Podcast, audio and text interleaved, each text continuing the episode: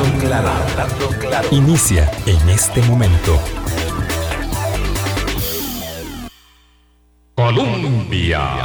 Con un país en sintonía, son en punto las 8 de la mañana. Gracias, muy bienvenidas y bienvenidos todos a nuestra audición de hoy jueves.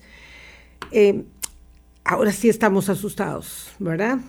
Ahora sí estamos muy, muy asustados. La circunstancia parece descontrolada en términos eh, de los niveles de contagio.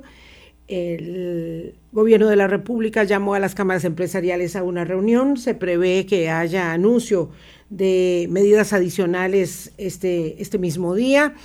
Lo cierto es que mm, ayer que hablábamos con el doctor Román Macaya, no quedaba ningún lugar a duda respecto del sentido de urgencia, de premura, de congoja que las autoridades de los servicios hospitalarios y en general de la seguridad social eh, transmiten para este momento tan determinante, el peor que hemos vivido nosotros en todos estos 14 meses respecto de los niveles eh, de un contagio de 100 mm, personas que están positivas por COVID-19 137 eh, seguramente en los próximos días, en las próximas horas, estarán contagiadas de acuerdo con la tasa que se ha registrado. Y ayer que hablamos en extenso con el doctor Macaya, les dijimos que unas eh, consultas y parte importante mm, de la contracara que tiene que ver, evidentemente, como decíamos, con el comportamiento humano, por supuesto, otra eh, tiene que ver con las posibilidades de la vacunación que son buenas en el país, que son eh, realmente buenas respecto de otras eh, latitudes, pero que por supuesto se devienen en insuficientes respecto de la circunstancia que vivimos. Hace unos días habíamos conversado con el doctor Mario Mora, eh, jefe de servicios de salud de la Caja Costarricense de Seguro Social, y ella, esa conversación resultó mm, pedagógica y significativa a los efectos de, de este empeño eh, que tenemos que llevar todos adelante. Así que le agradezco muchísimo al doctor Mora que esté nuevamente conectado con nosotros aquí en la eh, audición de Hablando Claro. Doctor Mora, muy buenos días. Muy buenos días, doña Vilma. Eh, muy agradecido con la, con la invitación y un placer estar aquí con ustedes. Sí, no sabe cuánto le agradezco yo también esta hora. Ustedes pasan con agendas muy complejas, hay que eh, hay que comprender esto, pero una circunstancia eh, desafiante como la que tenemos obliga a un empeño ¿verdad? de diseminación de información permanente. Tuvimos 2.434 eh, casos en 24 horas. Esto, esto, doctor, esto de verdad parece increíble, pero es, pero es la realidad que tenemos y me gustaría una aproximación suya a este momento pandémico antes de hablar, mm, digamos, del tema concentrado en vacunas. Claro, yo creo que lo describe usted muy bien, doña Vilma. Es, eh, yo no diría tal vez increíble, porque de alguna manera es lo que desde el inicio de la pandemia las autoridades nos han venido diciendo qué es lo que puede suceder. Eh, si descuidábamos justamente eh, muchas de las medidas, como el distanciamiento, como el uso de mascarillas, hemos visto que si bien es cierto, hay muchísima población, y esto lo quiero rescatar, muchísima población que está, por decirlo de alguna manera, muy bien portada y que sigue las medidas que han recomendado, hay otra población que no lo está. Y desgraciadamente, eh, esta población que no está siguiendo muchas de estas medidas, eh, están viendo eh, reflejados los indicadores a nivel hospitalario en este momento y a nivel de contagio y a nivel de complicaciones y, y posiblemente en el corto plazo en indicadores de muerte que, vamos, que vamos a estar viendo sin lugar a dudas. Doctor, ¿cómo, eh, cómo desde su perspectiva, verdad, eh, podemos eh, convencer a, nuestra gente más joven que este es el, momento, creo que los números no dejan lugar a duda, la situación que refleja la tirantez en los servicios de, las, de la seguridad social no deja lugar a dudas tampoco. Pero ¿cómo podemos convencer de que eh, de manera voluntaria, el doctor Bacaya decía ayer que voluntaria u obligatoriamente hay que, hay que contener esto, eh, pero ¿cómo convencernos de hacerlo? Pareciera que sin medidas coercitivas ya, ya no lo logramos. Yo no sé si usted opina lo mismo, si es tan pesimista como yo. Sí, yo creo, doña Vilma, que aquí es apelando en primera instancia a la autorresponsabilidad, que todos sepamos que podemos poner un granito de arena en esto. Y si no es en muchos de los casos por nosotros mismos, si no lo comprendemos de esa manera, que pensemos en los demás, que pensemos en nuestros seres queridos, que pensemos que puede ser nuestra mamá, nuestro papá, nuestro hermano, el que por una fiesta, el que por una salida innecesaria, porque sabemos que mucha gente debe salir a trabajar, hay cosas que deben continuar sí o sí, pero hay cosas que podemos posponer y, no posponerlo por nosotros. Yo creo que eso es lo, primero que tenemos que entender. Eh, si no nos ponemos a nosotros de primeros, por lo menos pongamos a las personas que más queremos en ese lugar y entender que nuestras acciones pueden repercutir con algo tan dramático como el duelo en una familia, eh, yo creo que eso es lo que todos debemos comprender, que es el momento de ponernos a nosotros y de poner a los demás en ese lugar y de cuidarnos, porque realmente la situación a la que estamos, yo creo que las autoridades lo han dicho eh, muy claro, eh, estamos ante una emergencia sanitaria y una catástrofe sanitaria sin precedentes en el país y evidentemente sin, sin precedentes en el mundo de lo que hemos visto eh, que ha sucedido. Cuando, cuando iniciaba la pandemia veíamos el, el virus muy lejano allá en Wuhan, y cuando la pandemia evolucionó, veíamos catástrofes hospitalarias en Europa. Y ahora todo eso paulatinamente lo estamos viendo acá. Entonces, si hay un momento de cuidarse y de cuidar a los que más queremos es ahora. Doctor Mora, en ese contexto que tan claramente nos eh, presenta usted, ¿podría, por favor, también reflejarnos el estatus de la vacunación en Costa Rica? Eh, nunca es suficiente, ¿verdad? Demandas, eh, por supuesto, insatisfechas eh, respecto de la, disponibilidad que tenemos, pero me gustaría que hiciera un, un panorama de cuál es el estatus hoy para que podamos tener claro, aunque sea muchas veces dicho, ¿verdad? que avanzamos tan rápido como podemos. Claro, doña Vilma, al día de, del martes, que fue cuando nos ingresó la última cantidad de vacunas, podemos decir que, que nos han ingresado 1.214.655 dosis de vacunas. Eh, de estas vacunas ya están distribuidas el 77% de esas vacunas. Y aquí quisiera hacer un paréntesis, porque tal vez es lo que más nos ha de alguna manera costado explicar y que nos, y que nos comprendan ese otro 23% en dónde está. Y ese, de ese 77% eh, que ya está distribuido, hemos aplicado en este momento 818 mil dosis distribuidas entre primeras y segundas dosis. Esto es un corte al lunes, que son los días en que nosotros hacemos los cortes eh, propiamente de vacunas, y eso nos da una tasa del casi el 16% de la población.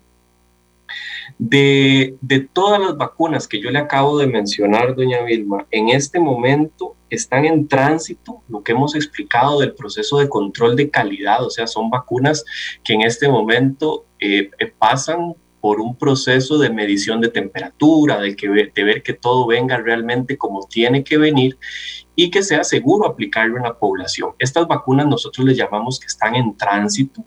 Eso es un 10% de todas las vacunas que en este momento eh, eh, tenemos en el país. Entonces, es decir, 77% distribuidas, 10% en tránsito y en almacén, que es la reserva que nos obliga la Comisión Nacional de Vacunación y Epidemiología tener disponible para garantizar al menos una semana adicional de vacunación, tenemos 13% que son 164.346 eh, dosis.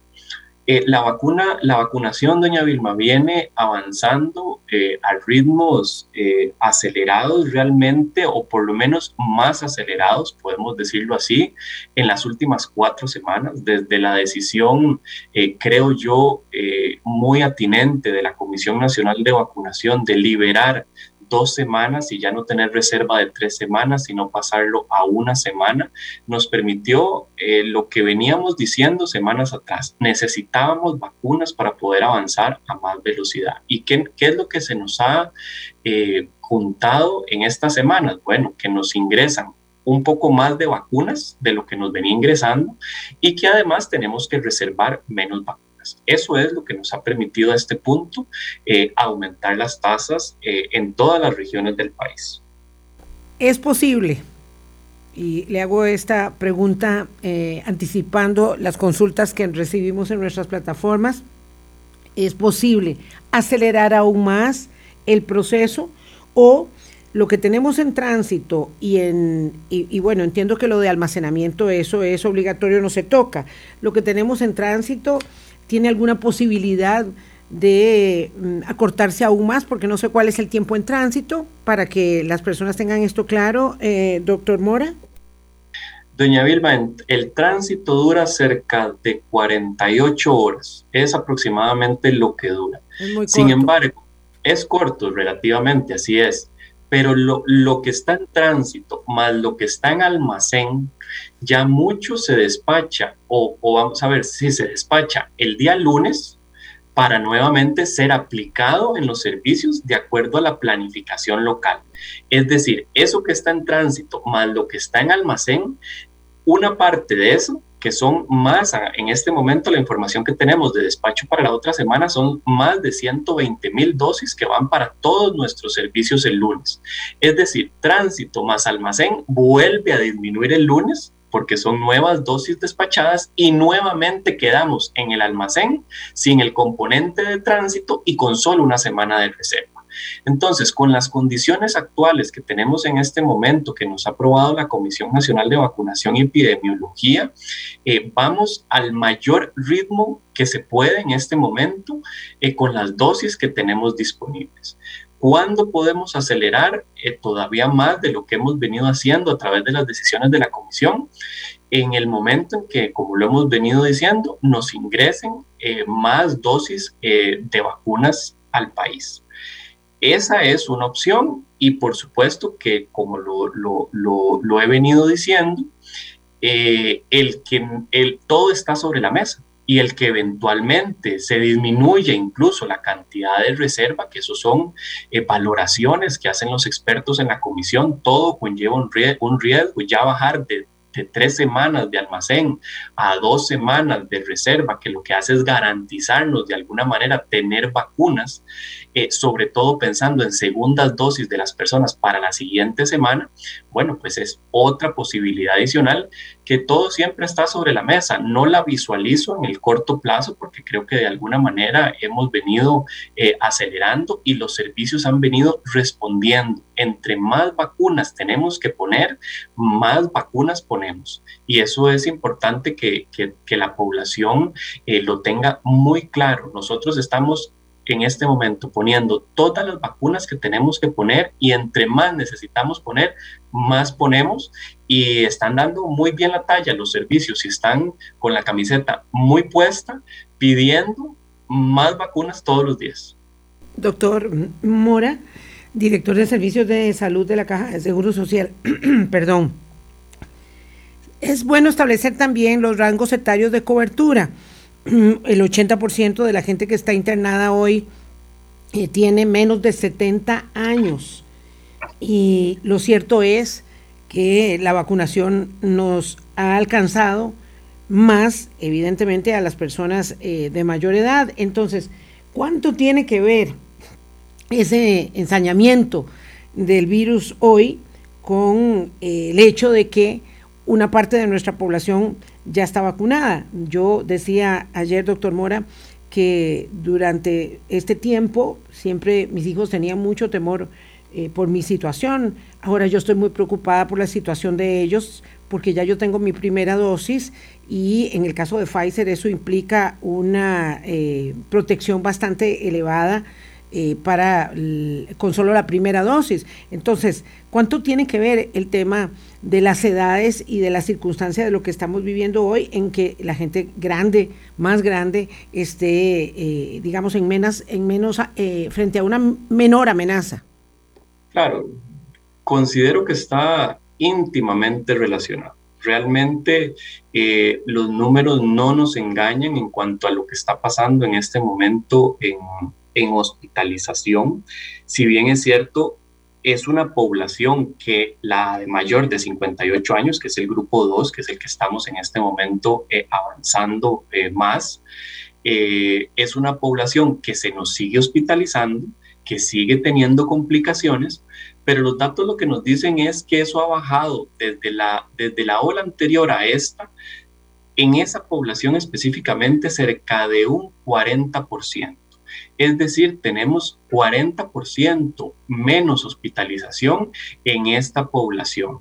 Y lo que estamos viendo es un incremento importante en eh, la población principalmente entre los 40 y los 60 años. Si lo comparamos con, con la ola anterior a este punto, en realidad todas las poblaciones han bajado un poco el grado de hospitalización.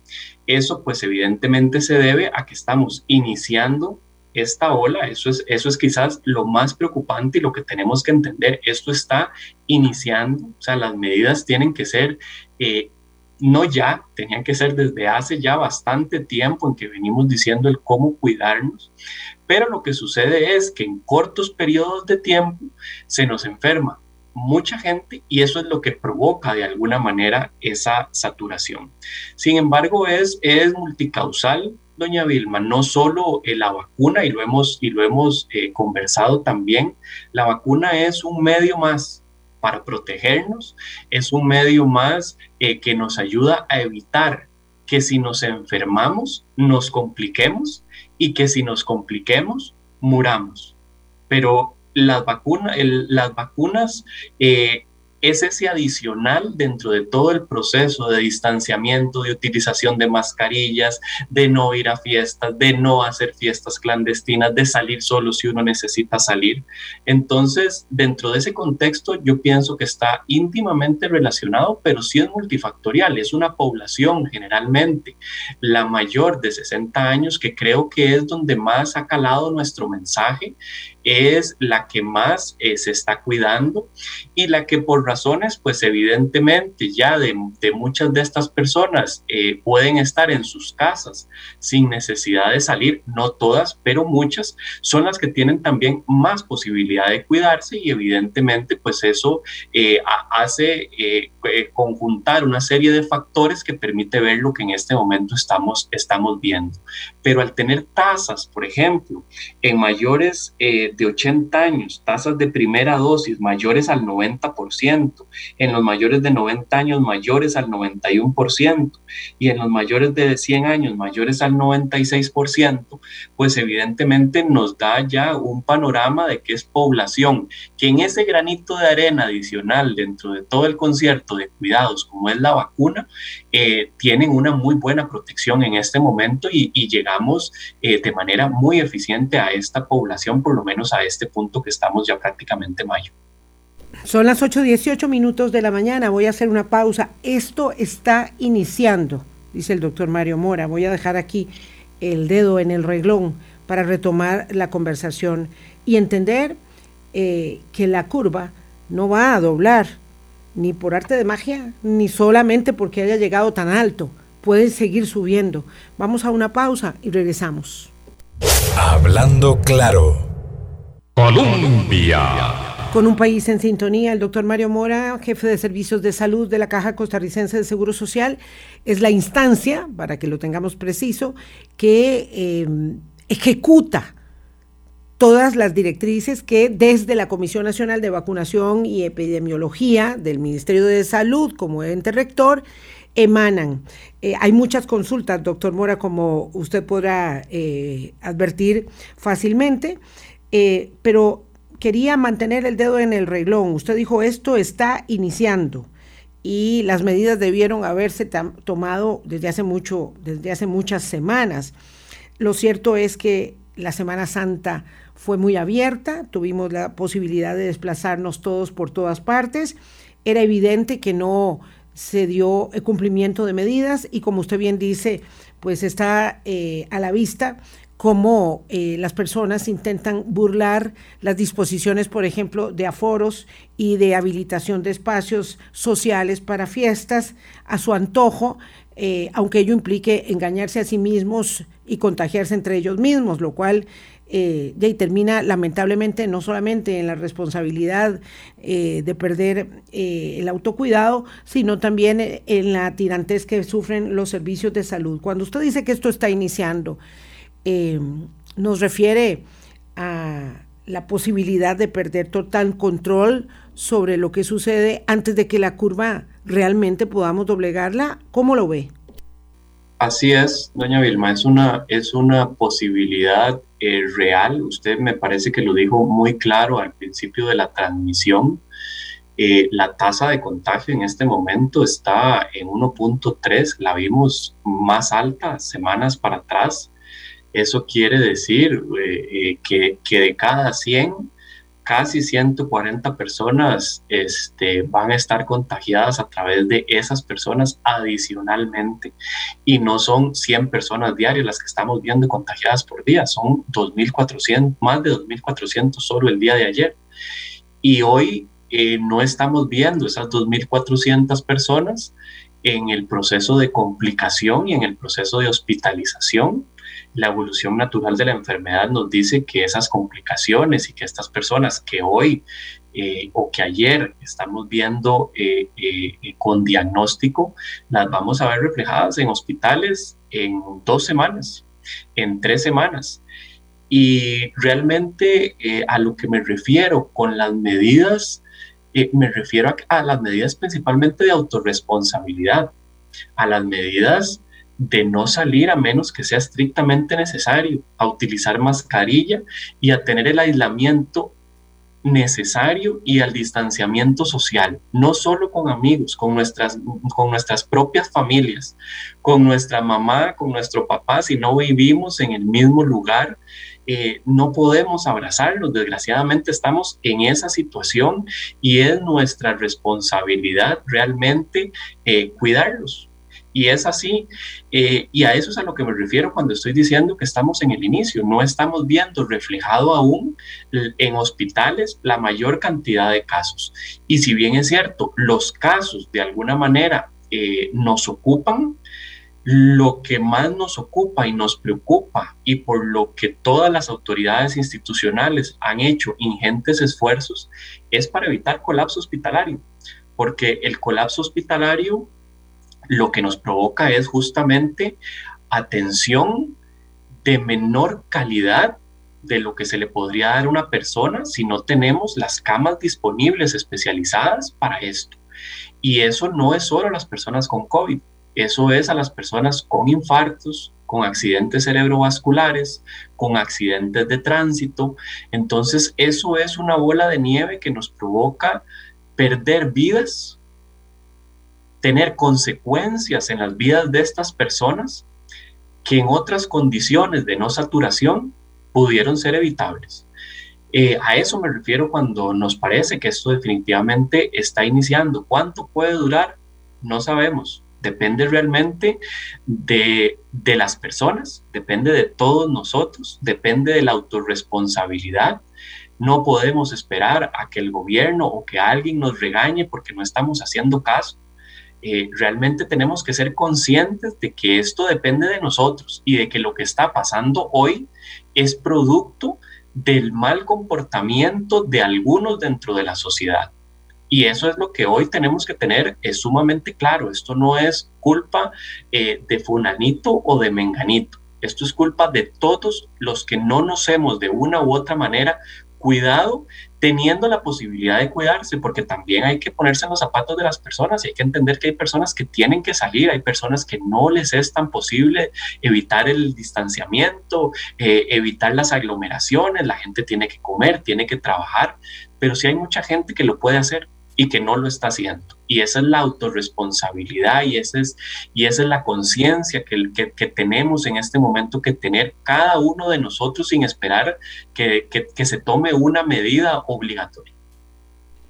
Eh, doctor Mario Mora, eh, esto del traslado de la responsabilidad, eh, viera que no hay manera que no me suene a a los señalamientos que se le hacen a la lentitud de la vacunación, ¿verdad? Porque, claro, yo puedo decir que todo lo que pasa es porque la caja va muy despacio con la, con la vacunación. Suena muy feo eh, y por supuesto que, que es este, mm, eh, de alguna manera hasta, hasta ofensivo para quienes están haciendo esa tarea, usted y todo el ejército a lo largo y ancho del país que están haciendo la tarea. Cuando una persona que nada más y nada menos aspira a conducir los destinos del país eh, en una, en una aspiración presidencial, dice que eh, la lentitud de la vacunación es criminal. ¿Usted qué piensa, qué siente, qué, responde a eso? Doña Vilma, para nosotros yo lo que le puedo decir es, eh, yo soy un granito de arena dentro de lo que usted ha llamado como un ejército. Realmente son golpes duros, a la moral de muchas personas, no de Mario Mora, no de Mario Ruiz, no de Román Macaya, al, a la moral de muchas personas que ponen alma, vida y corazón en este proceso y que usted los ve trabajando muchas jornadas, muchas horas dentro de su jornada para lograr que esto suceda y para lograr poner la mayor cantidad de vacunas que tenemos disponibles en este, en este momento. Entonces, eh, sí, nos, nos, duele, entendemos que, que, que, que, nuestro, que nuestro rol es explicar una y otra vez con números y demostrar con números por qué vamos a la velocidad que vamos, que quisiéramos ir más rápido, lo hemos reiterado, quisiéramos ir más rápido, pero dependemos que tengamos vacunas. Y esto trasciende las palabras. En el momento en que hemos tenido a disposición más vacunas, con las decisiones que sabiamente ha tomado la Comisión Nacional de, Epidemiología y Vacunas, eh, nuestros servicios han respondido, nuestro ejército ha respondido, nuestros ATAP, nuestros enfermeros, nuestros médicos, todo el staff administrativo que está involucrado dentro del proceso logístico de la aplicación de una vacuna, se entristece al oír eh, quizás este tipo de palabras que, que, no construyen, doña Vilma, no construyen. Nosotros estamos abiertos y hemos estado abiertos en cuanto a, datos, ponemos la información que tenemos sobre la mesa para discutir y estamos abiertos a la retroalimentación y hay cosas que, que hemos tenido que mejorar en el camino y las seguirán habiendo. Y para eso, para eso justamente hay muy buenos profesionales y pensadores que no únicamente están en la caja o en el Ministerio de Salud o en las diferentes entidades de gobierno y hemos escuchado, pero necesitamos escuchar lo que realmente nos retroalimenta para mejorar y tratamos de hacer eso, de escuchar lo que realmente nos retroalimenta para mejorar y tratar de no escuchar tanto lo que tal vez eh, no nos permite eso. Sí, sé que es... Mm, a veces hasta, hasta un poco irritante tener que contestar estas cosas, pero lamentablemente hay eh, personas que se empeñan en, diseminar ese tipo de aseveraciones y hay medios para reproducirlo. Hay medios para reproducirlo también.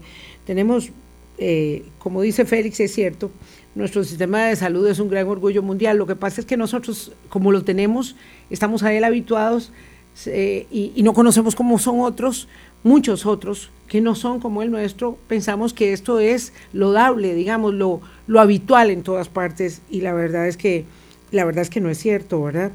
Eh, doctor, ¿por qué unos eh, eváis o por qué unas regiones van más rápido que otras. Con esto pongo en perspectiva una cantidad enorme de eh, mensajes que hay aquí, que si el de San Juan de Tibás, que si el de San Juan de Tres Ríos, que si el de San Diego, que si el de la Ribera de Belén, eh, y mm, algunos funcionan como una máquina muy, muy este, atiempada y otros, en otros la gente siente que, que hay más lentitud.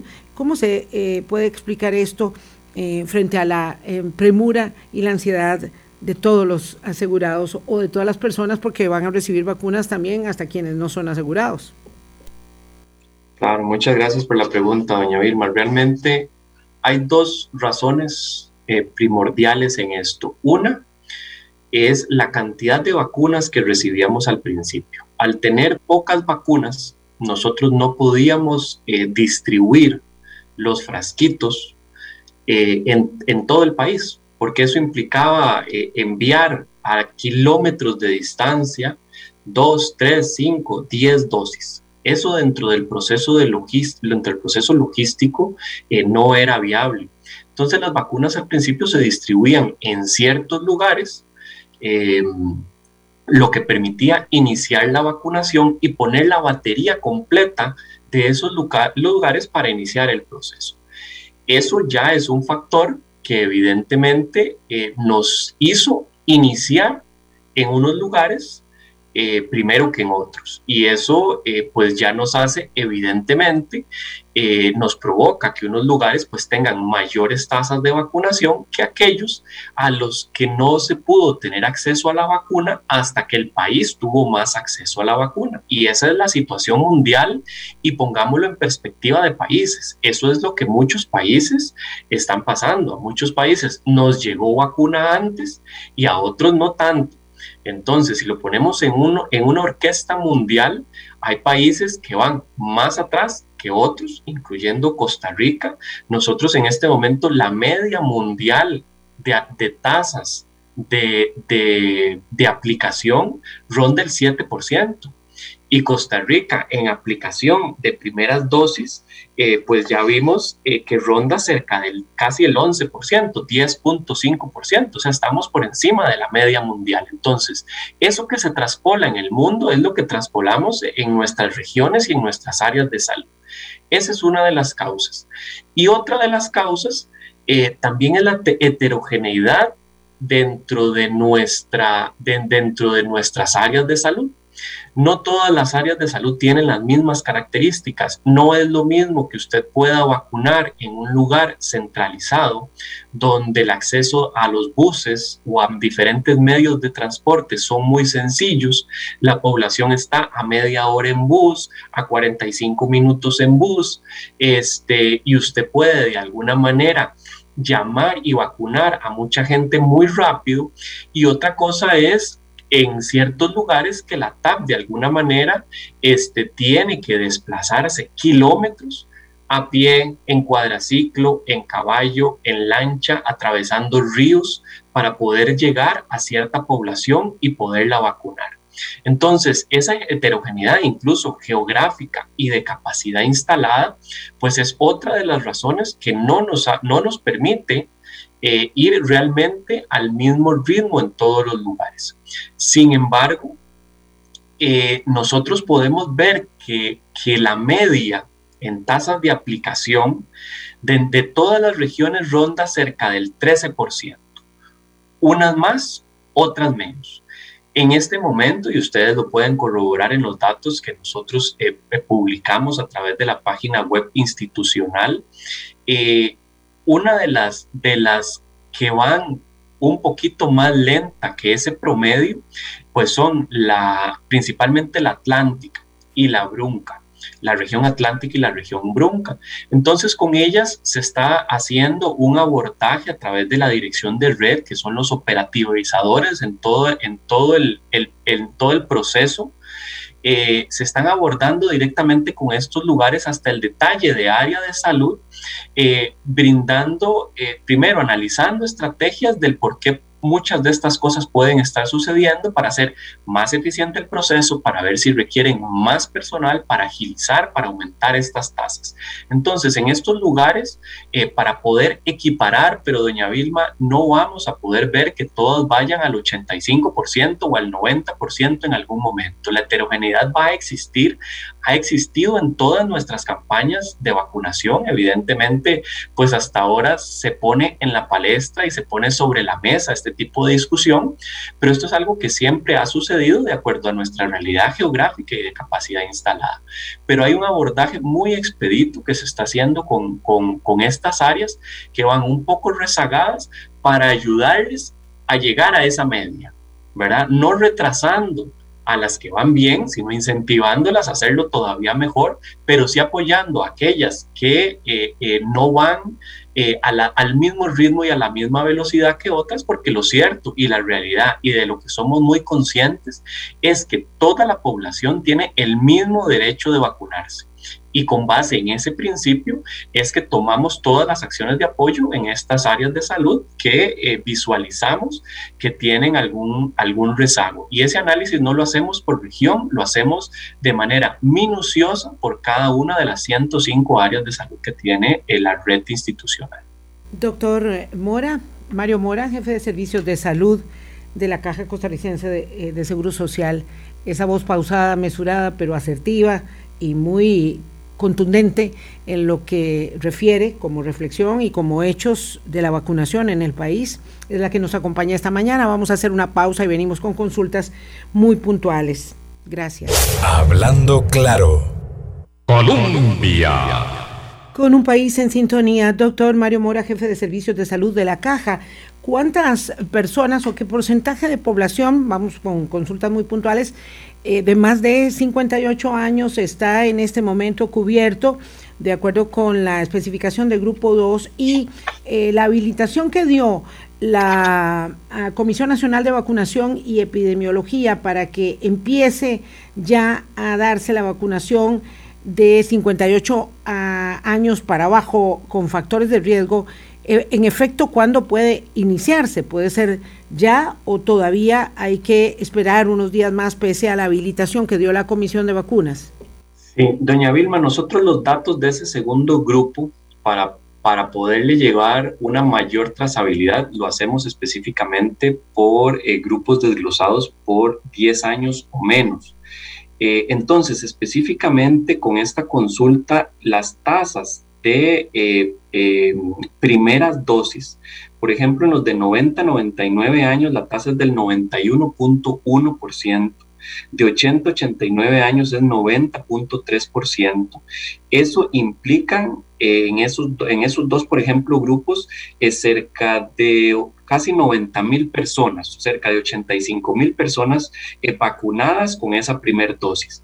De 70 a 79 años la tasa es del 80.8% e implica cerca de 162 mil personas. Eh, de 60 a 69, como ustedes ven, las tasas van paulatinamente bajando de mayor edad a menor edad. Como ustedes recuerdan, eh, eh, venimos diciendo desde el inicio de este proceso que íbamos a vacunar de mayor a menor y esa es la razón en por qué las tasas paulatinamente van disminuyendo también. De 60 a 69 años, la tasa es del 40.1 y representan 166 mil personas vacunadas con primeras dosis. Y de 58 a 59, que son los dos añitos que nos quedan este, dentro de este grupo, eh, es el del del prácticamente el 20% y representan 21.057 personas.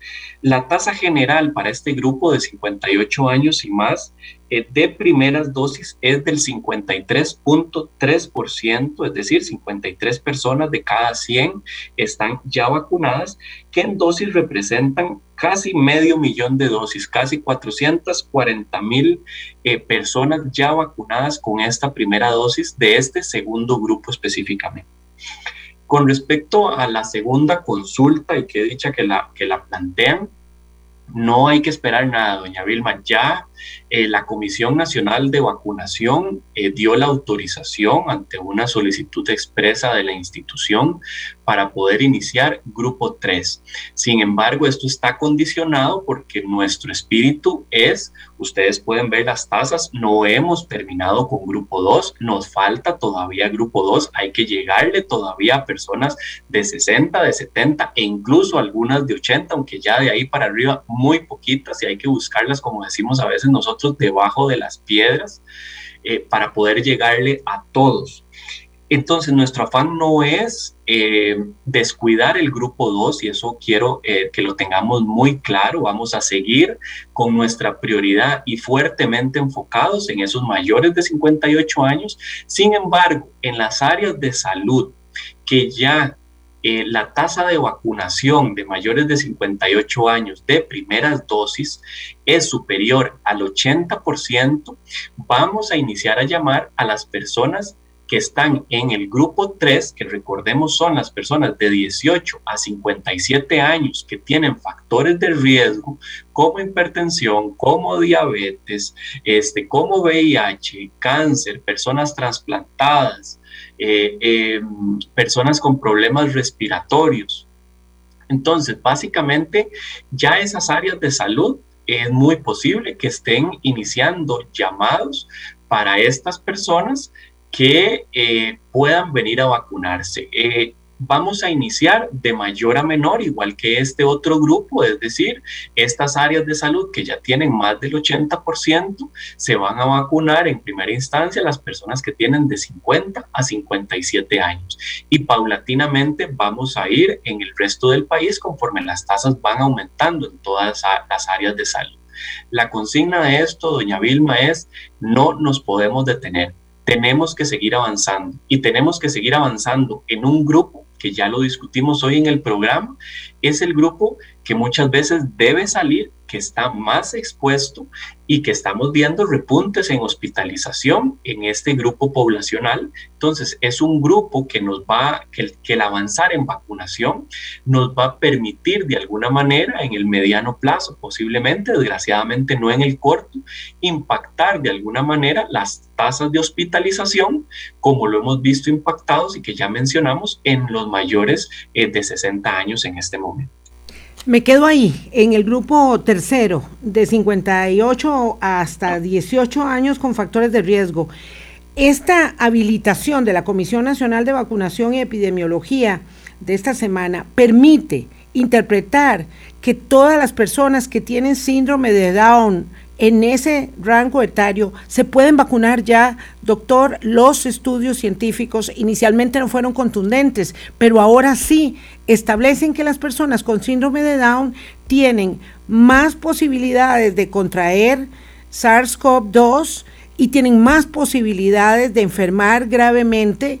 Eh, dolorosamente la semana pasada se murieron dos muy jóvenes porque además no es lo mismo tener 30 años eh, con síndrome de Down que sin síndrome de Down. Una persona con 30 años eh, con síndrome de Down, normalmente ya tiene factores de riesgo asociados y eh, pues es evidente que un envejecimiento mucho más acelerado. Esas personas ya se pueden ir a vacunar. ¿Hay alguna manera de acelerar la vacunación de ellos?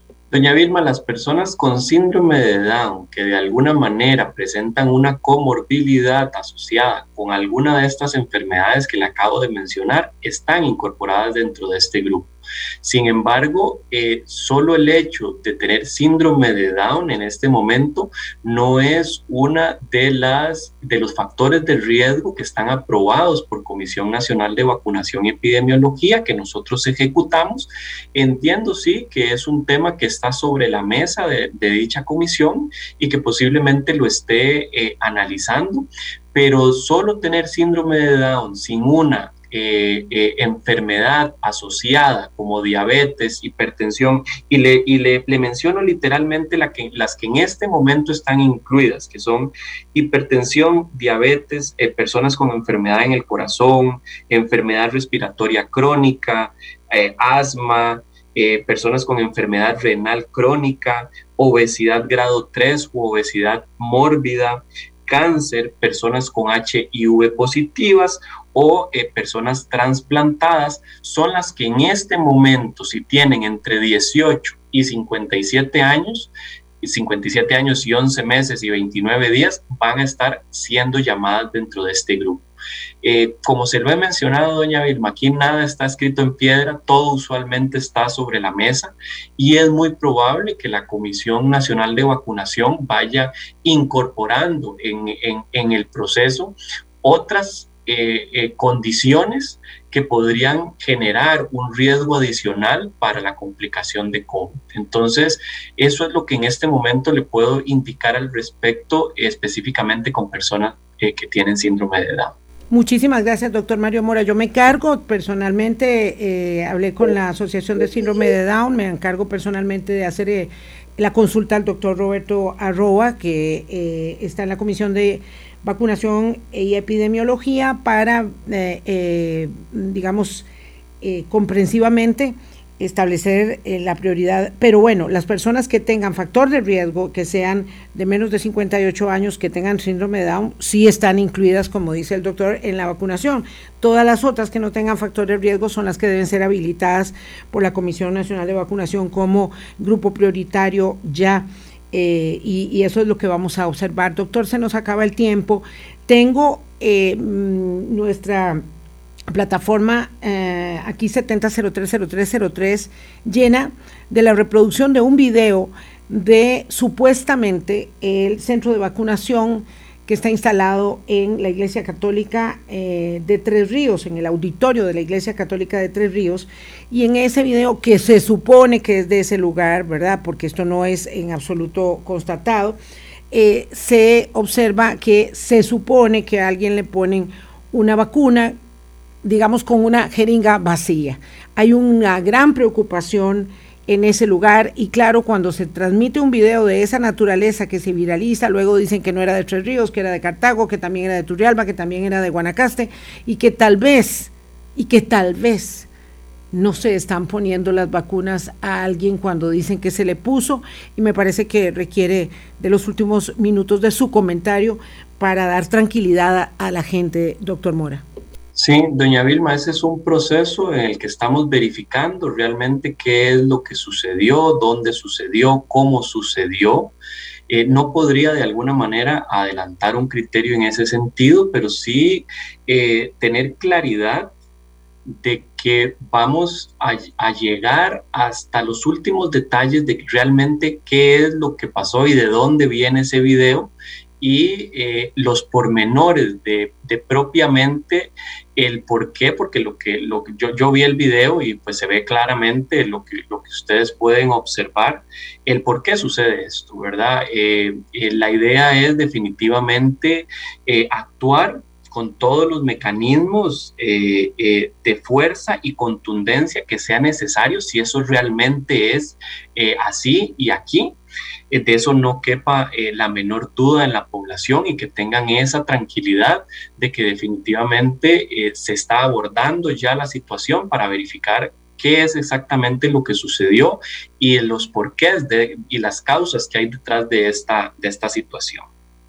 En, todo caso, ustedes sí van a hacer una comunicación oficial en la caja, no lo dudo, pero quiero que sea usted el que lo diga, para establecer si es cierto, si es falso y si hay una responsabilidad de alguien, como en otros casos que se denunciaron inicialmente.